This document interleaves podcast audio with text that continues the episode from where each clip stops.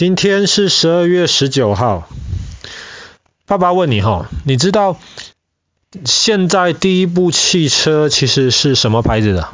第一部汽车。第一部宾士，对，德国人宾士发明的。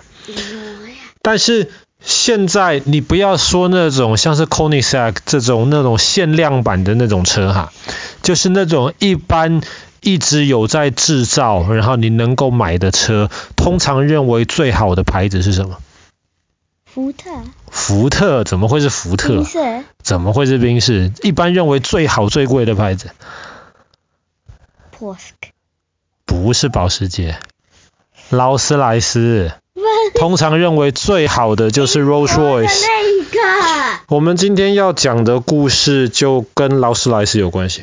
其实劳斯莱斯英文是 Rolls Royce，它其实是两个人的名字。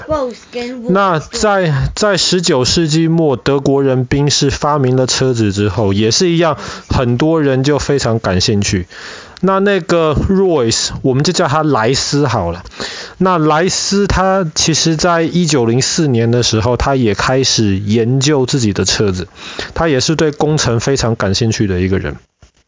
后来那个时候，一九零六年的时候，有一场秀，有一场表演。那么这个莱斯先生呢，他就一次他做了四种不同的车子的底盘。那么，呃，一匹是是有十匹马力的，然后二十匹马力的，四十匹马力跟五十匹马力。其实这四十跟五十匹马力的这两部车底盘是一模一样的，它们只是上面引擎的马力是不一样的。那么他他一次坐这四部车参加这场秀的的目的是什么？因为当时离宾士先生发明汽车还没有多久的时间。那那个时候汽车制造的这个技术还不是很熟，所以常常做的一些车子都会故障，就是开一开之后可能就会烂掉。而且那个时候的引擎也才刚刚发明没有多久，他要把这么大的蒸汽机的那个蒸汽引擎浓缩成小小的能够放在汽车里面，这个也是很困难的事情。所以那个时候引擎也是容易坏，然后车子也跑不远。当然，还有一个更大的原因是，那个时候的路很烂。还没有什么什么柏油路或干嘛，常常就是那种泥土路，然后坑坑巴巴的。那么车子当时也没有避震器的这概念，所以这个车子常常开到路上面开一开，没有多久就坏掉了。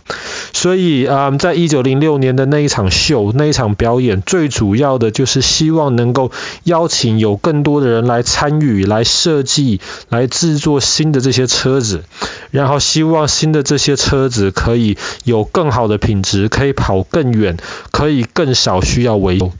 那么当时这个莱斯先生就一次带了四辆车，或是你要说三辆车进去也行，因为四十匹马力跟五十匹马力其实是呃同一个东西，对。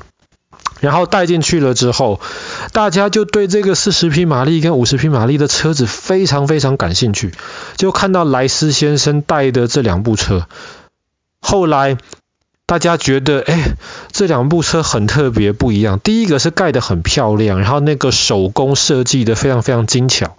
第二个有一个很大的一个关键，就是因为莱斯先生他制造这个车子引擎非常好，他花了非常多的时间把引擎里面不同的那个部分让他们搭配的都非常好，所以这个车子开起来非常的安静。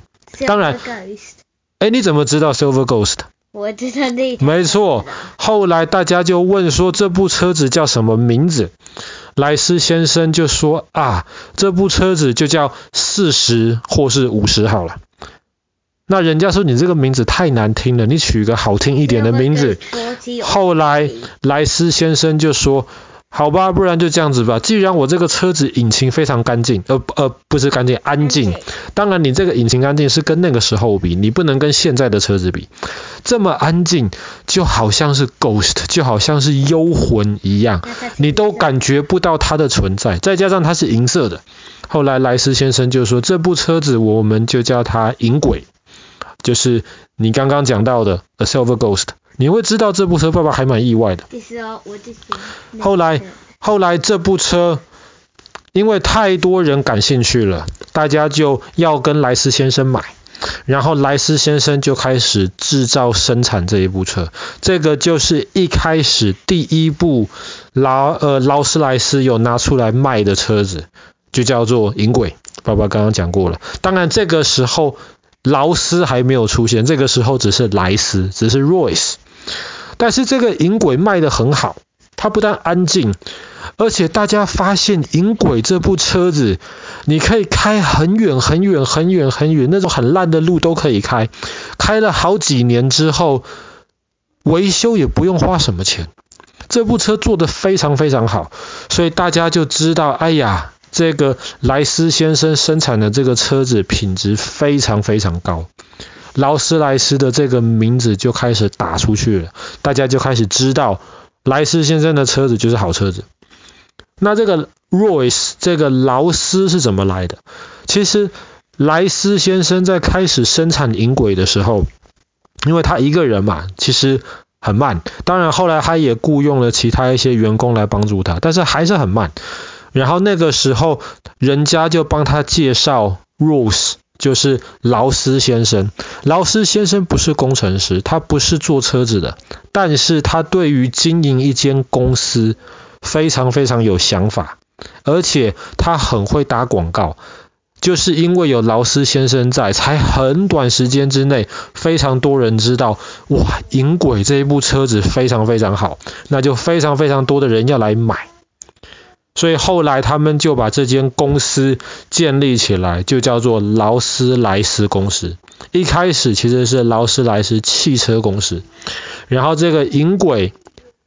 一直卖到一九二四年的今天，十二月十九号，那个时候在伦敦卖出了最后一辆银轨，总共卖了七千多辆。那么在当时啊，七千多辆，然后又是很贵、很高级的车子，这个其实是一个非常大的一个数目。劳斯莱斯就靠着银轨这部车奠定了它的那个地位。所以今天当你在讲，比方说其他的跟车子没有关系的事情。比方说好了，呃，钢笔，钢笔界的劳斯莱斯，指的就是钢笔界里面的 number one 最好的钢笔，或者是手表界里面的劳斯莱斯。所以劳斯莱斯这个品质好的这个，甚至又贵、地位又高的这个地位，其实已经影响了，让它可以被用在其他跟车子没关系的。劳斯莱斯的这个牌子就是这样来的。但是你知不知道？劳斯莱斯引轨这么好，其实最根本的还是引擎，对不对？爸爸刚刚讲，那么很快在二十三十年代的时候，劳斯莱斯这间公司其实主要赚的钱就不是靠卖车子了。为什么？因为它的车子品质好，但是太贵，所以那个时候其实能够买得起的人不多。大家可能就像你刚刚说的，大家可能还是去买那种大量生产的福特。或者是买一些其他的车子，但是劳斯莱斯的引擎好，大家知道。那我们前几天讲过莱特兄弟的故事，到了二零三零年年代的时候，对于一九二零或是一九三零年代的时候，对于飞机引擎的这个要求就高了。那个时候离莱特兄弟发明飞机已经过了十几年的时间，大家就想说要怎么样可以有更好的引擎，更轻、更坚固，但是马力更大。劳斯莱斯公司就开始做引擎，他们就开始不是生产车子，他们把车子里面的引擎，然后把它改变，或是重新照着这个想法来设计飞机的引擎。所以一直到现在，劳斯莱斯公司卖的最好最多的东西都是引擎。它不但卖那种那种波音很大的那种客机呀、非常非常高的引擎。那爸爸昨天带你去那个飞机博物馆里面，那个引擎那个比爸爸站在里面都还高。这么大的引擎很多都是劳斯莱斯设计的，战斗机的引擎。更多是劳斯莱斯设计的，基本上全世界现在最大生产引擎的两间公司，一间就是劳斯莱斯，他们引擎的品质非常好，他们每年也花很多钱在开发新的引擎，那其中到了一九七零年代的时候，他们当时为了开发一款新的引擎，但是其实开发引擎是很困难的事情。你不要觉得引擎只够产生的力量很多就够了，引擎要怎么样能够让它马力大，产生力量多，那会带来一个问题，就是热。那么怎么样在这么热的情况之下，引擎自己不会把自己烧坏掉？这个这个是很困难的事情，而且再加上引擎。你要产生很大的马力，它需要什么？它需要空气。你要怎么样能够在引擎产生马力的时候，还要把足够的空气送进引擎里面去让它燃烧？这个是很困难的事情。所以当时一九七零年代劳斯莱斯在开发一款新的引擎的时候，其实开发不成功。那个时候，后来英国政府就是为了特别这一间公司的存在对于英国很重要，因为你要开发新的战斗机呀，要保护国家，你其实都需要这种引擎。那么全什么好的引擎没有几间公司，所以后来英国政府就介入了。但是现在劳斯莱斯主要不是靠卖车，是靠卖引擎。爸爸刚刚讲过了。可是接下来几十年，可能劳斯莱斯主要的收入又不是引擎了。是其他东西。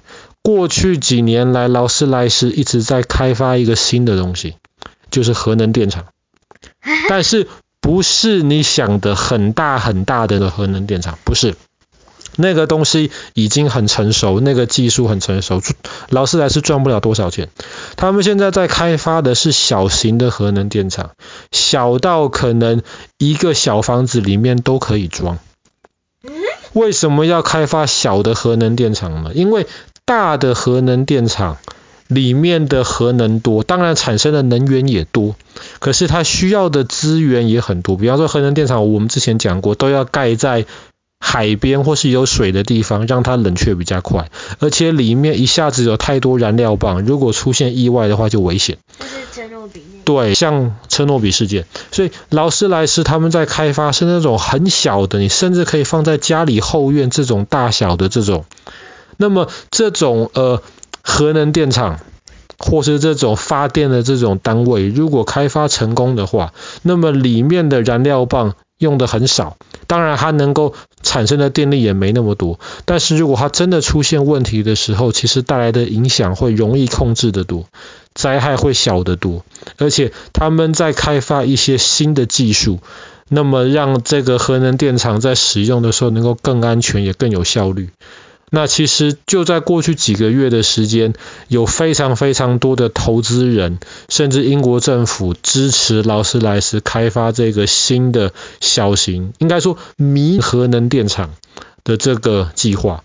如果这个计划成功的话，那爸爸刚刚才说，可能过了几十年，你就会发现劳斯莱斯根本也不是一间引擎公司，变成一间能源公司，这个也说不定。但是现在大家想到劳斯莱斯，还是想到他做出来的车子又舒服，品质又好，当然又高贵啊，非常非常贵，能够开得起劳斯莱斯都不是一般人。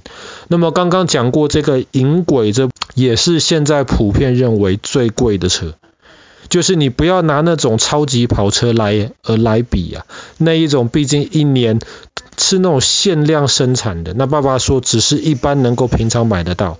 现在当时七千多辆生产的银轨，现在还存留在世界上的有很多，基本上还是可以开，保养的非常非常好。然后这个价格也是现存最贵的一些车子之一。